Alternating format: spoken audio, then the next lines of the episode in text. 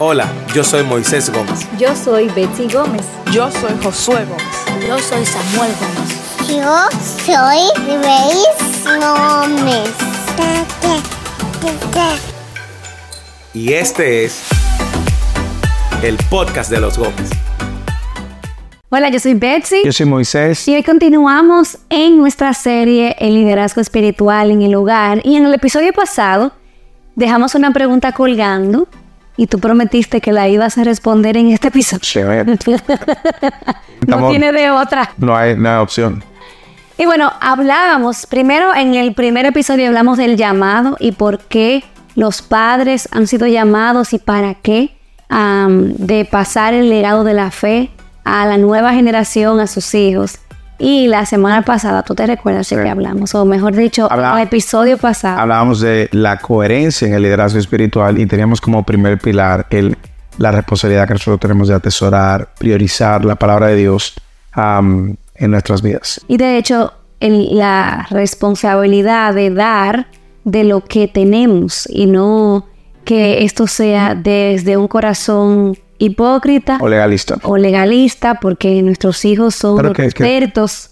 Identificando eso. Pero que vayan al episodio. Vayan al episodio, ¿verdad? Ok, entonces la pregunta con la que terminamos y prometimos responder al inicio de este episodio es, ¿qué puede hacer un hombre, una mujer, un- un- una pareja que reconoce que no ha asumido su liderazgo, que no ha guiado a su familia en la verdad de la palabra de Dios y que no ha sido coherente, que, que, que puede identificar esas como trazas de hipocresía en su vida? Mira, la pregunta es muy buena, sobre todo porque nos sirve de puente entre el episodio anterior y este episodio. Am, yo diría que lo que todo hombre está llamado a hacer es eh, reunir a su familia, am, si tiene hijos, reunir a sus hijos también y pedirle perdón.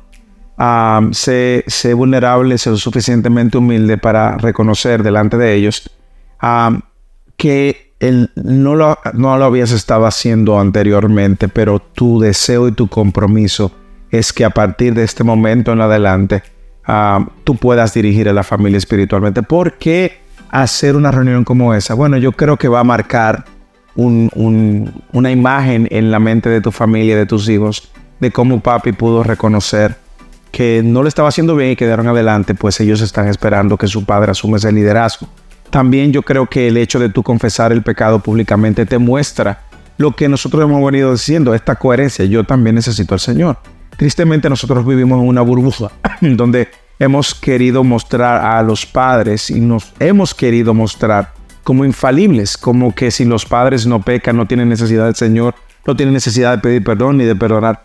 No, yo creo que ese, ese escenario, esa reunión familiar, donde usted puede ser honesto y sincero y decirle, mira, yo no lo estaba haciendo de la manera correcta, con la diligencia que el Señor me demanda, perdónenme, pero de aquí en adelante eh, vamos a hacerlo así. Y le, le pido que ustedes me ayuden, que oren por mí para que yo pueda hacer ese líder espiritual que Dios me ha llamado. Yo creo que eso tiene que ser, obviamente, el resultado de esa persona primero haber venido ante Dios, ser capturado por una convicción, eh, con un genuino arrepentimiento, porque lo que sucede también no es solamente que este liderazgo es manchado por la hipocresía o el legalismo de lo que hablábamos la semana pasada, vaya a ver o escuchar este episodio, pero también por la inconstancia, Inconsistencia. inconsistencia.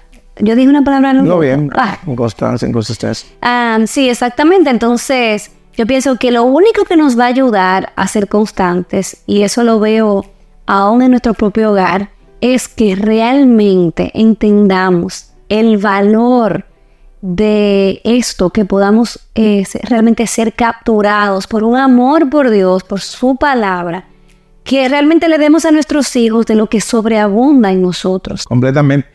Y me encanta que tú hables de eso que nos ha capturado a nosotros primero, porque es lo que la Biblia dice en Deuteronomio, en los textos que hemos estado usando como base en los últimos capítulos, cómo esta palabra debe de estar en tu corazón, esa palabra debe ser guardada en tu corazón, esa palabra debe de ser priorizada en tu corazón, por múltiples razones, porque tú crees que es la palabra de Dios, porque tú crees que es el mejor bien que tú necesitas para caminar en esta vida y que ahora nosotros con el consejo de Dios y sobre todo con las verdades que tenemos a la luz de la obra del Evangelio, el Espíritu Santo asistiéndonos, Dios de seguro va a... Dios está comprometido en ese proceso de santificarte y de que tú cumplas tu rol como líder espiritual. Ahora, nosotros, y decíamos en episodios anteriores, no vamos a convertir a nuestros hijos, no somos el Espíritu Santo, no tenemos el control de la salvación de nuestros hijos, pero sí podemos ser diligentes. Sí, eso sí lo controlamos. Usted puede sí ser diligente y sí ser consistente. Y yo sé que hay dinámicas familiares que son a veces más difíciles que otras, dependiendo la etapa, dependiendo también la dinámica del trabajo. Pero en toda familia, el mostrar prioridad a algo siempre va a ser evidente.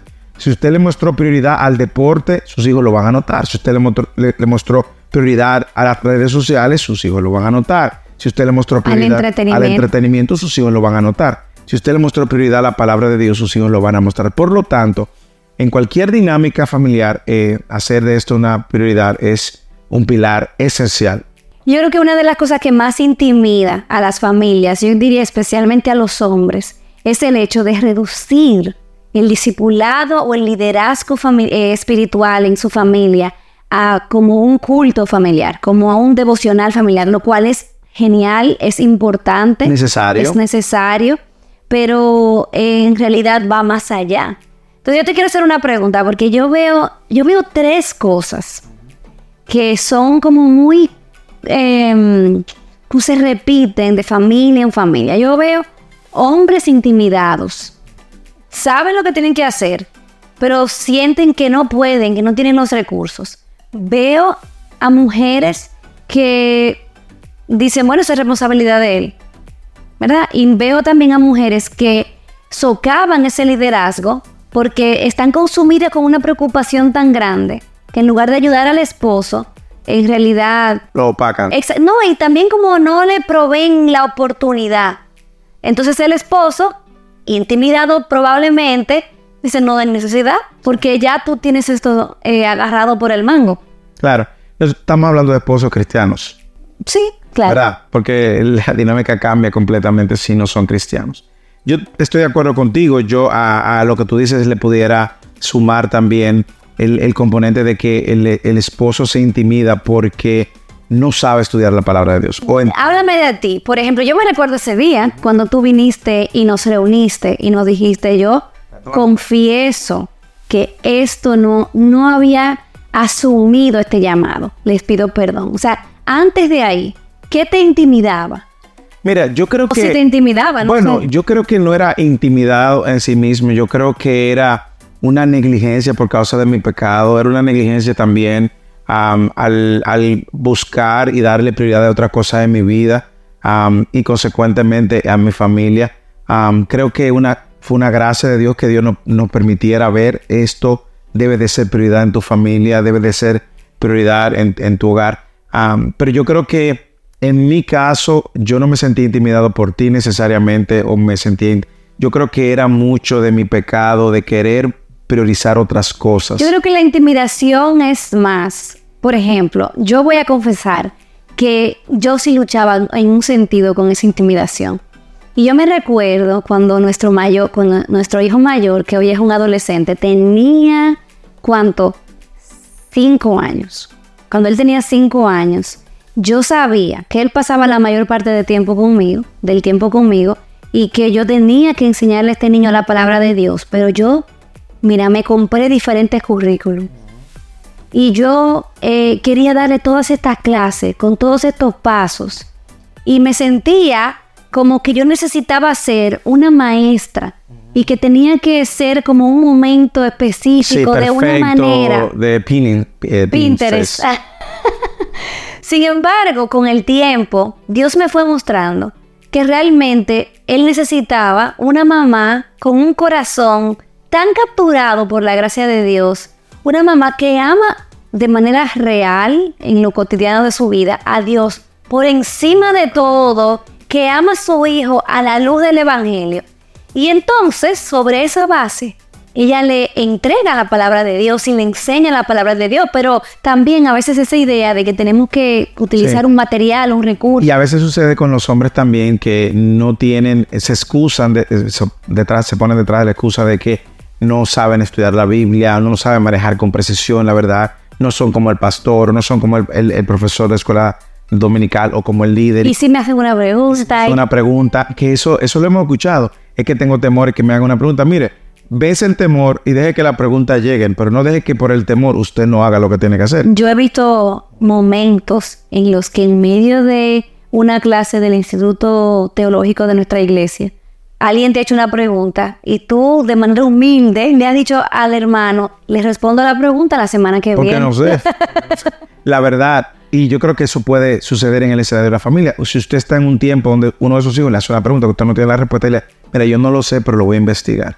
Y eso mueve tu corazón, entonces hacerlo. Ahora, a la luz de todo lo que tú has dicho, yo quiero que revisitemos el texto, porque justamente lo que en Deuteronomio capítulo 6, versículo 4 en adelante dice, justamente es la manera que muestra el compromiso que los padres deben de tener con enseñar esas verdades. No solamente atesorarla, que fue la primera parte que vimos en Deuteronomio 6.6, que es que la guardarás primero en tu corazón y luego entonces viene la segunda parte, el segundo pilar sería este, cómo nosotros podemos estar comprometidos diligentemente con enseñar la palabra de Dios. Tú puedes leer otra vez el texto, sobre todo del versículo 6 en adelante. Deuteronomio 6. 6.6. Dice el 6.6, estas palabras que yo te mando hoy Estarán primero. estarán sobre tu corazón, salte la línea.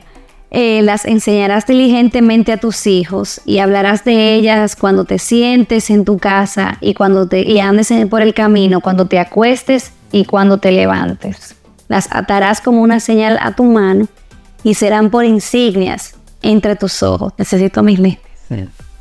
y las escribirás en los postes de la casa, en tus puertas, y sucederá que cuando el Señor tu Dios te traiga a la tierra que juró los padres, a tus padres Abraham, Isaac y Jacob, que te dará una tierra con grandes y espléndidas ciudades que tú no edificaste, casa llena. Y ahí le empieza a decir, ¿verdad?, de todo lo demás. Ahora, ¿a dónde nosotros queremos ver con qué, qué es lo que vemos en el texto? Esa es la manera del escritor, del autor del texto, pintar el compromiso que los padres van a tener en enseñar la palabra de Dios. Y, y no hay una mejor manera de pintarlo que con estas palabras. Básicamente, si usted pudiera reducir esto, es 24/7. Claro, nadie está despierto 24 horas, 7 días a la semana, pero en todas las opor- oportunidades que tú tengas, pues ahí tú vas a traer la palabra de Dios. En los escenarios que la dinámica familiar te presente, ahí va a estar presente la palabra de Dios. Y la palabra presente es crucial porque no hay compromiso estando ausente. Nosotros no, no, no podemos eh, asumir un liderazgo espiritual en el hogar si estamos fuera del hogar.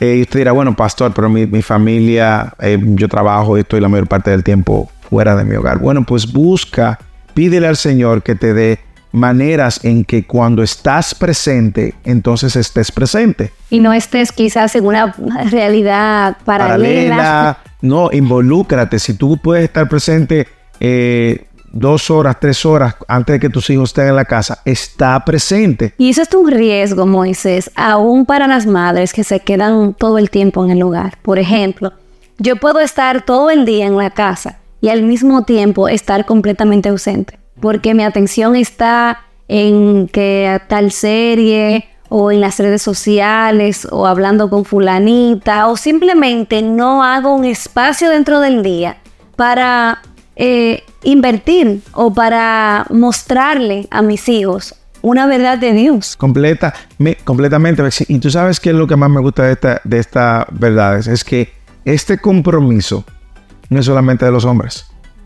La- la- las- las mujeres juegan un rol importante en esta dinámica. Am, ¿Cómo tú eh, entiendes ya que las esposas pueden justamente a contribuir a que sus esposos puedan tener presencia en la verdad de la palabra y enseñarle? Bueno, yo creo que nosotras somos llamadas a ser ayuda idónea. Y cuando, eh, y eso es, un, eso es llamado tan abierto, ¿verdad? Y esto no es la excepción. O sea, realmente Dios ha llamado a los hombres a ser los líderes del hogar.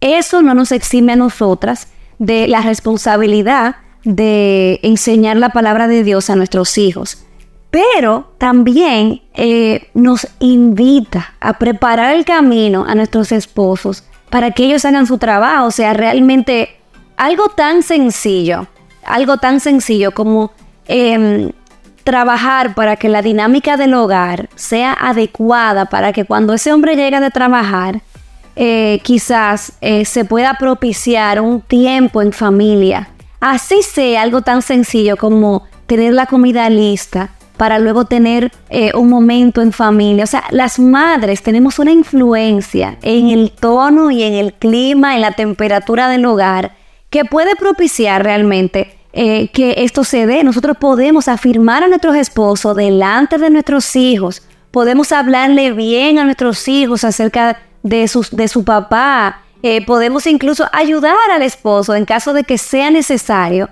eh, para que él pueda tener algo listo para cuando él, él venga. Si, por ejemplo, hay un recurso que podemos hacer juntos, la mamá puede irlo masticando con los hijos durante el día y luego darle al papá la oportunidad en la noche que haga preguntas, cuéntenme qué hicieron con su mamá. Y que también si han tenido algún tipo de conflicto en la dinámica del día, cuando el papá llegue, el papá pueda entonces estar preparado para traer la verdad de la palabra y aplicarla en el corazón de cada quien en el hogar. O cuando la, misma esposa también eh, ha estado con sus propias luchas, eh, sus propias luchas espirituales, pueda venir delante del esposo pidiéndole eh, esa guianza espiritual. ¿Entiendes? Entonces yo creo que hay mucho, este compromiso pero es muy importante notar que yo creo que nosotras las mujeres casadas tenemos una gran responsabilidad en animar a nuestros esposos para que ellos sean los líderes espirituales de la casa.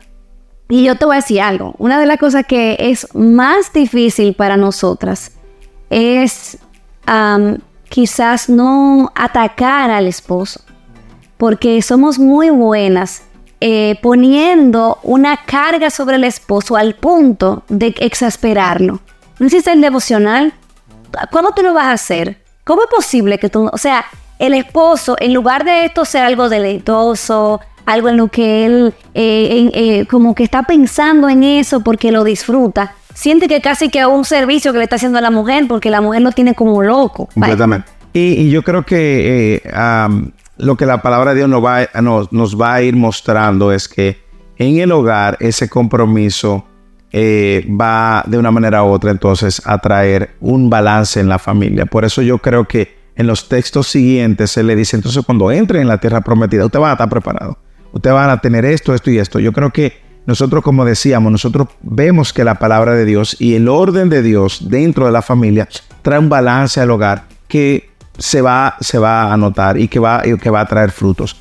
El compromiso, incluso en los primeros años de la historia de la iglesia, estuvo presente. Todos, casi todos los padres de la iglesia hicieron referencia al rol de los padres. ¿A qué tú te refieres con padres de la iglesia, el que no sabe? Los padres de la iglesia, podríamos decir que son los, los discípulos de los discípulos de los discípulos, ¿ok?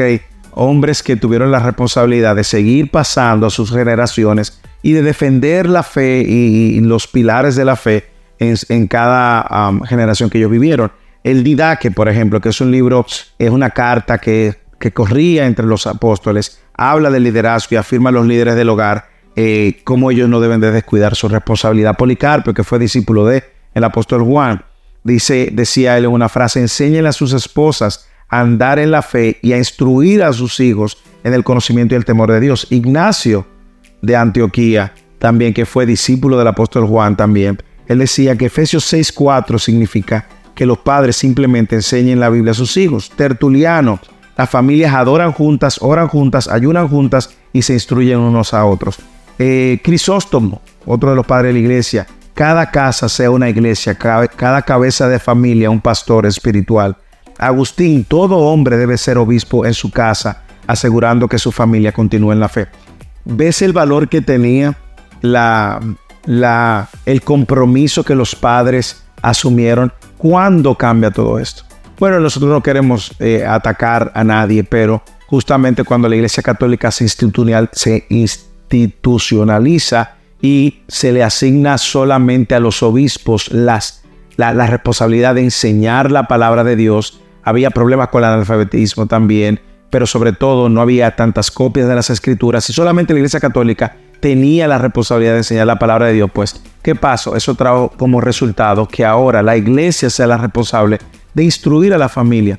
¿Y quiénes traen esto de vuelta? Los reformadores. Entonces nosotros vamos, vemos como tanto Lutero como los principales reformadores de la iglesia empezaron a demandar esto y en sus catecismos lo hicieron como parte de la prioridad. Y cuando entra la era de los puritanos, Betsy, era tan importante que los padres asumieran un liderazgo espiritual que el pastor los visitaba y le preguntaba a la familia. Y si el pastor se daba cuenta de que el esposo no estaba asumiendo su liderazgo espiritual y volvía en una segunda visita y se daba cuenta que el, cabeza de hogar no era cabeza de hogar, era capaz de ponerlo en disciplina en la iglesia. Y en algunos casos, en algunos escenarios se habla de que lo llevaban a la cárcel. ¿Por qué? Porque entendían que eran un atentado contra la estabilidad social. Wow. Imagínate tú. Pero nosotros vimos luego cómo eso se ha ido diluyendo y otra vez, de una manera muy cómoda, hemos delegado a la iglesia. Sin embargo, este episodio busca alentarte, busca alentarte y alentar a los esposos a que vean esto como una prioridad en su familia. Y quiero ya terminar con lo que iniciamos. Si tú no entiendes que lo has hecho de una manera honrosa al Señor, reúne a tu familia, reúne, ponte de acuerdo con tu esposa por una convicción personal, tráelo delante de la mesa, pídele perdón e inicia tu liderazgo. Wow, mucha convicción, mucho que procesar y nuestro deseo es que la conversación de esta mesa pueda continuar en tu casa con los tuyos, eh, trayendo esto al Señor, pidiéndole al Señor que eh, les dé arrepentimiento y un corazón con un deseo y una ganas de atesorarle a Él, que entonces eso se vea manifestado. Cada oportunidad en tu casa cada tensión, cada crisis financiera, cada celebración de una oración contestada, cada crisis que hacen tus hijos, cada conflicto que ellos tienen, cada conflicto en el matrimonio, es una oportunidad de traer la palabra de Dios y asumir el liderazgo espiritual. Nosotros hemos visto eso vez tras vez. Hay días en los que parece como que estamos hablándole al aire, hay probablemente semanas así, pero también hay días como vemos como esa palabra toca el corazón, Dios trae arrepentimiento, habla al corazón de nuestros hijos y al final del día se trata de nuestro, nuestra respuesta al llamado de Dios y no necesariamente de los resultados, por lo menos de este lado del sol. Sí. Bueno, nosotros terminamos este episodio una vez más animándote a que puedas atesorar la palabra de Dios y hacer de ella tu fuente principal de autoridad y guía en todo lo que tiene que ver tu familia también. Y animarte a que continúes con eh, el próximo episodio donde estaremos en esta serie Liderazgo Espiritual. Visita nuestra página losgomez.org. Hay también una eh, cajita para contactarnos. Si tienes un testimonio, quizás eh, que Dios está trayendo luz a tu vida, nos encantaría leerlo. Dios te bendiga. Amén. Y este es el podcast de los Gómez.